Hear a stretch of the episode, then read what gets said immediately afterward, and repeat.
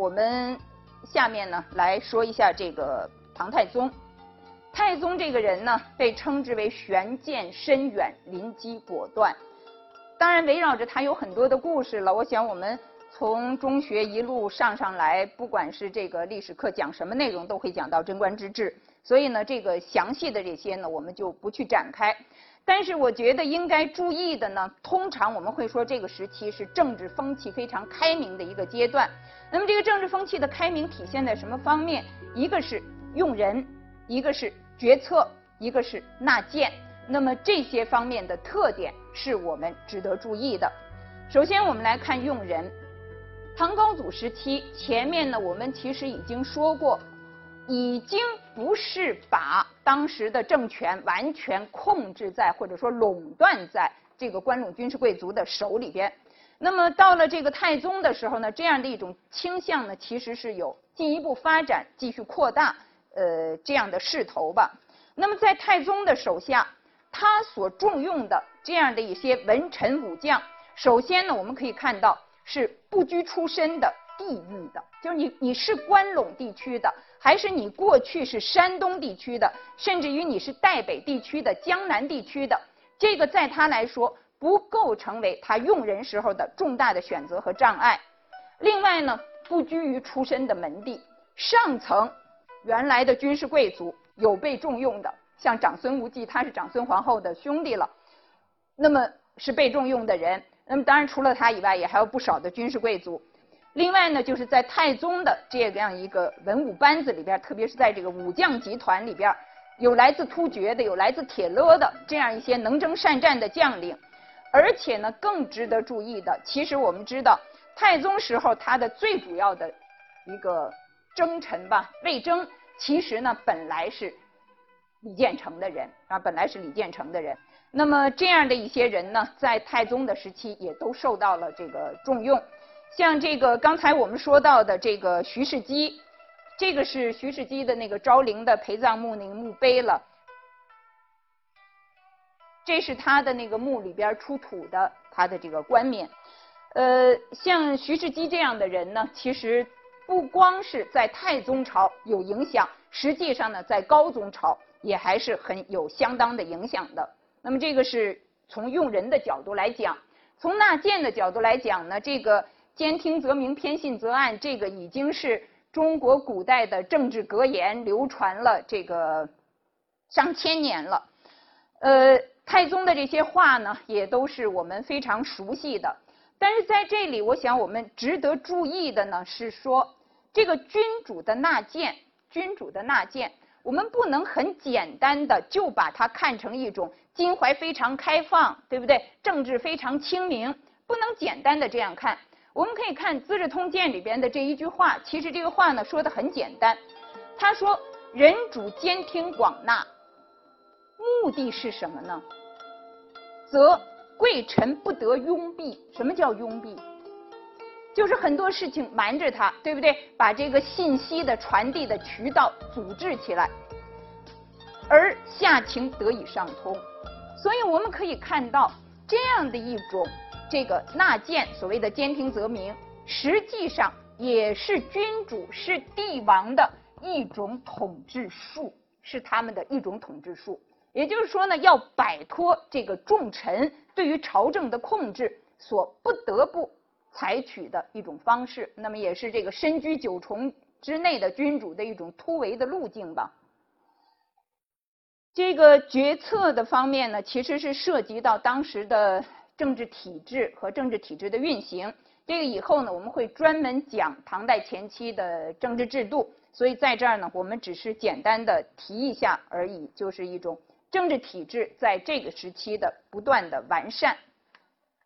太宗的统治呢，其实是以低调告终的。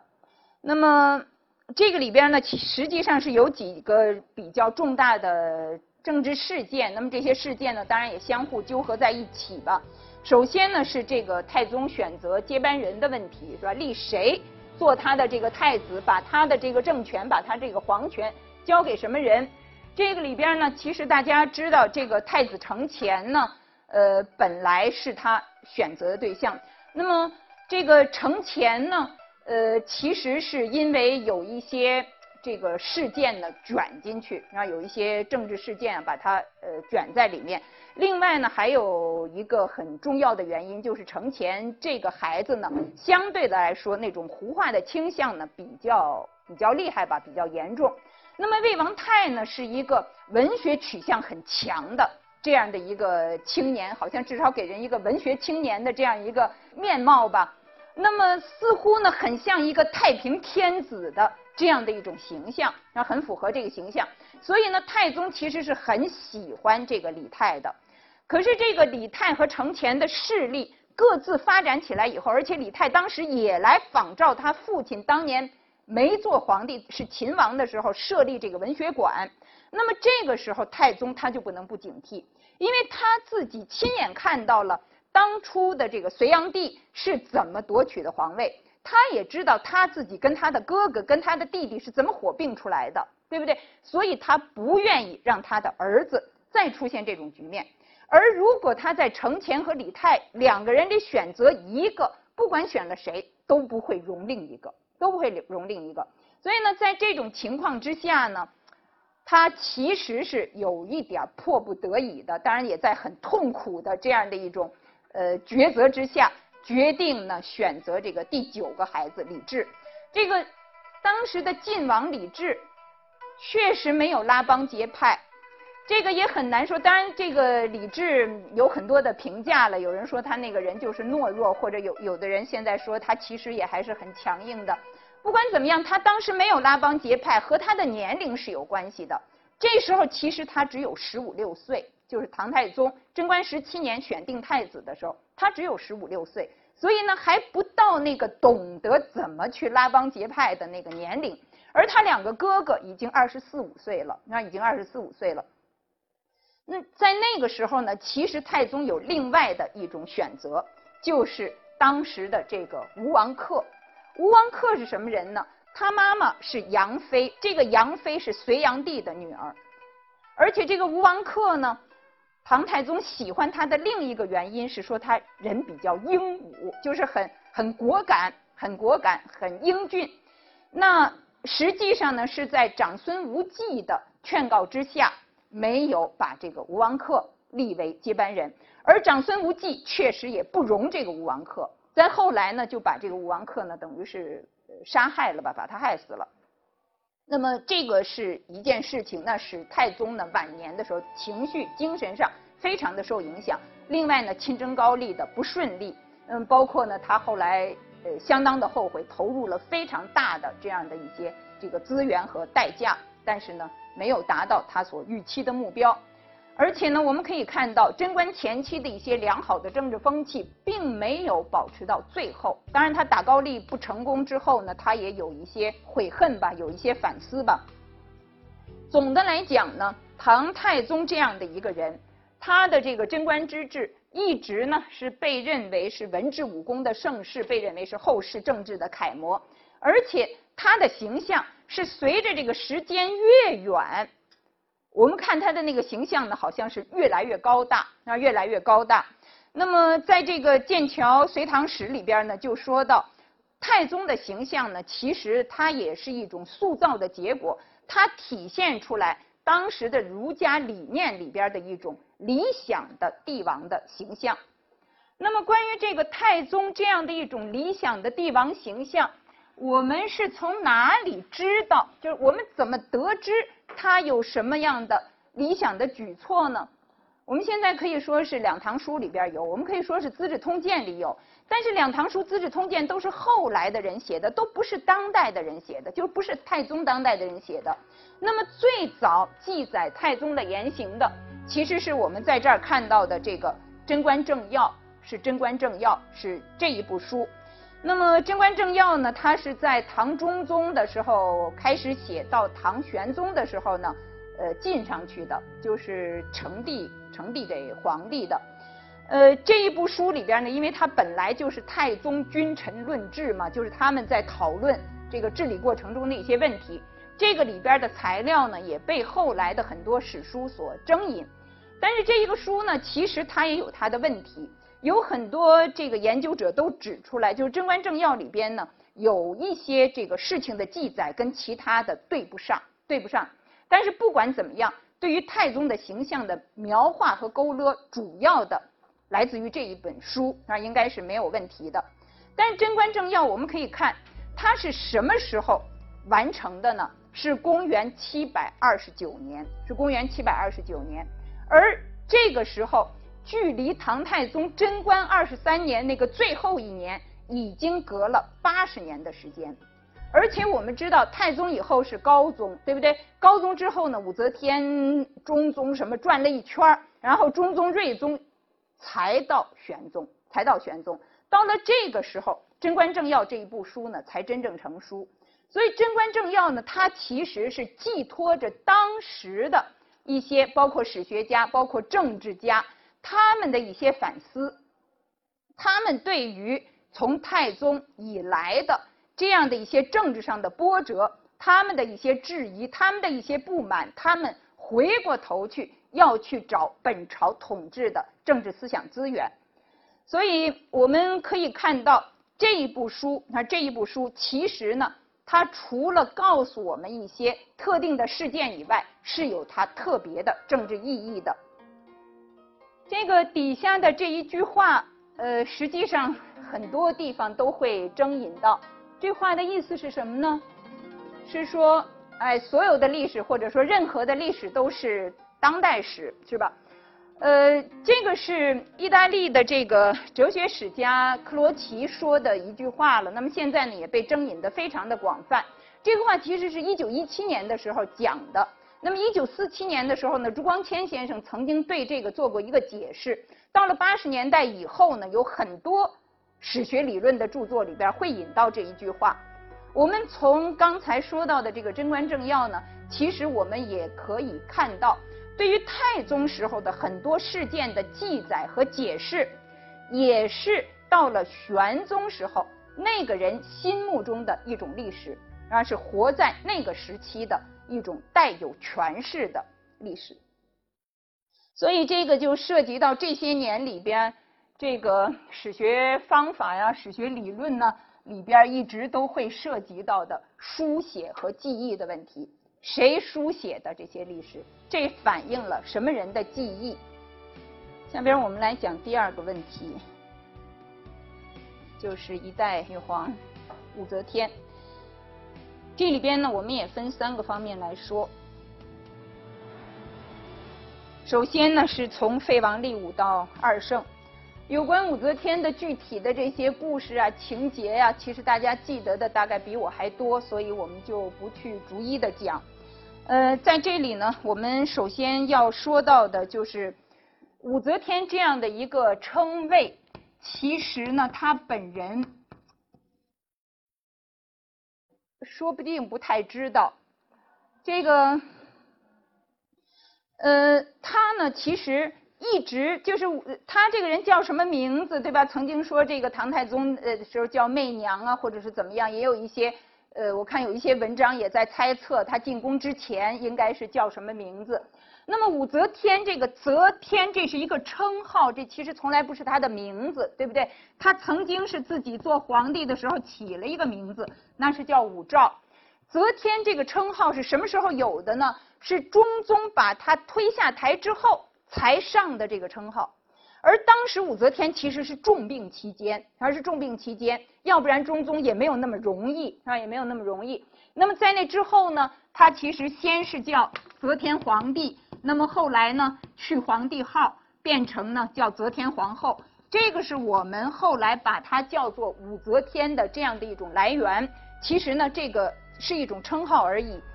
这里边我们看到的这条材料呢，是《旧唐书》里的。《旧唐书》呢是把它放在本纪里边，是把它放在本纪里。那么讲了他当时这个最开始进宫到一直，呃，从这个太宗时候的才人，到后来被重新招入宫，从昭仪又到这个皇后这样的一个基本的过程。总的来讲呢，我想就是对于武则天有一个基本的评价，就是这个是史书里边的基本评价了，就是所谓的素多智计。兼涉文史，这个是非常重要的。就是对于我们把握武则天的一生，对于我们把握她为什么能够一下子升到一个权力的巅峰，这个八个字其实是很关键的。就她本人的出身来说，应该说是一方面是享尽了荣华富贵，但是另一方面，他父亲又是一个寒门根底，然后是一个木材商人嘛，所以又是一个寒门根底。这样的一种情况，这样的一种出身背景，使他的阅历还是比较丰富的，还是比较丰富的。那么。武则天这个人呢，从她立为皇后，公元六百五十五年的时候，到她大周皇帝从这个位子上被推下来，名义上是她自己自动退位了。在当时，应该说他参政议政，到后来直接当政，一共是五十年的时间，整整半个世纪。那整整半个世纪。那么这个废王立武呢，其实是一个很复杂的过程，这个我们也不去呃逐一追溯了。但是在这个过程里边，值得说的有这样的一件事情，就是这个唐高宗在他征询了一些顾命老臣的意见之后，本来一度就要打退堂鼓了，他，就要打退堂鼓了。那么那个时候呢，跟李基商议，说是想要立这个武昭仪，但是这些顾命大臣呢都觉得不行，那就没办法了。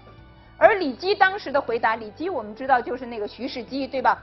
他说：“这是你陛下的家事，你根本就不用问别人，那，根本就不用问别人。那么这样呢，就等于是废王立武。其实在这之前有一个很长的过程，有很长的酝酿，但是终于呢就敲定了。啊，这件事情呢就敲定了。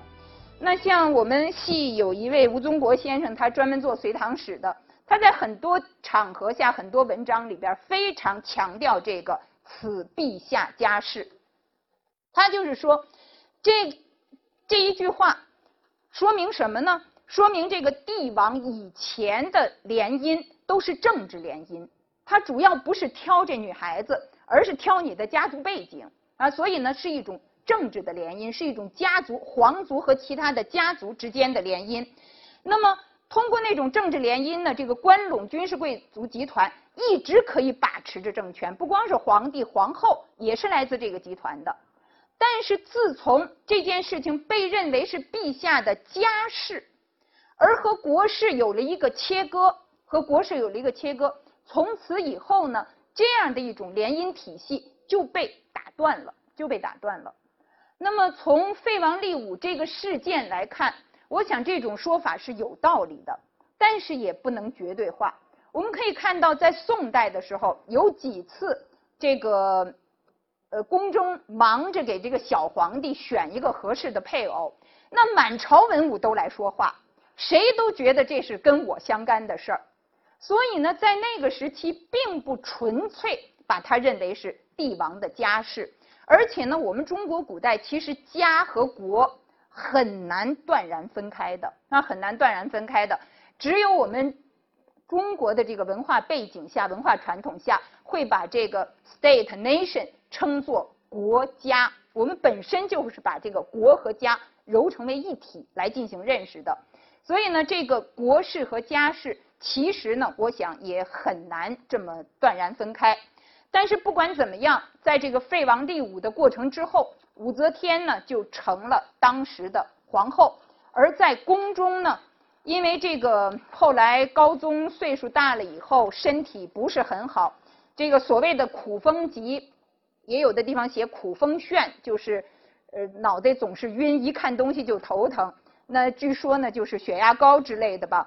那这样呢，其实也给这个武则天提，就是给这个皇后吧，提供了一个参政的机会。孟宪实呢，他做了一本书，就这个唐高宗的真相。那么在这里边呢，说到很多，就是当年的这个高宗啊，包括他和这个武昭仪、武皇后之间的这个关系。那么里边呢也说，这个高宗和武则天之间的这个关系呢，可以说是不伦的，但是呢，他说应该说是真诚的，而且呢是持久的。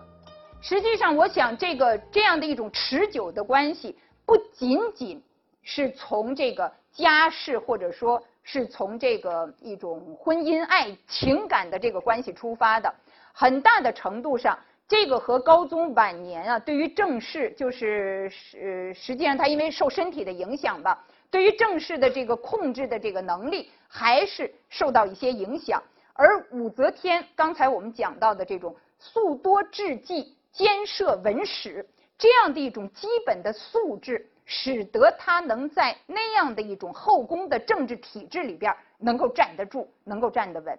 那么这样的一种能力，不是王皇后和当年的萧淑妃这些人能比的。像王皇后，像萧淑妃，其实那比武则天年轻很多呀。而且当初出高宗对他们的宠爱，其实也是特别萧淑妃，那也是跟她美容指什么都是有关系的。但是最终胜不过武则天，是跟武则天这样的一种政治手段和这样的一种能力是有关系的。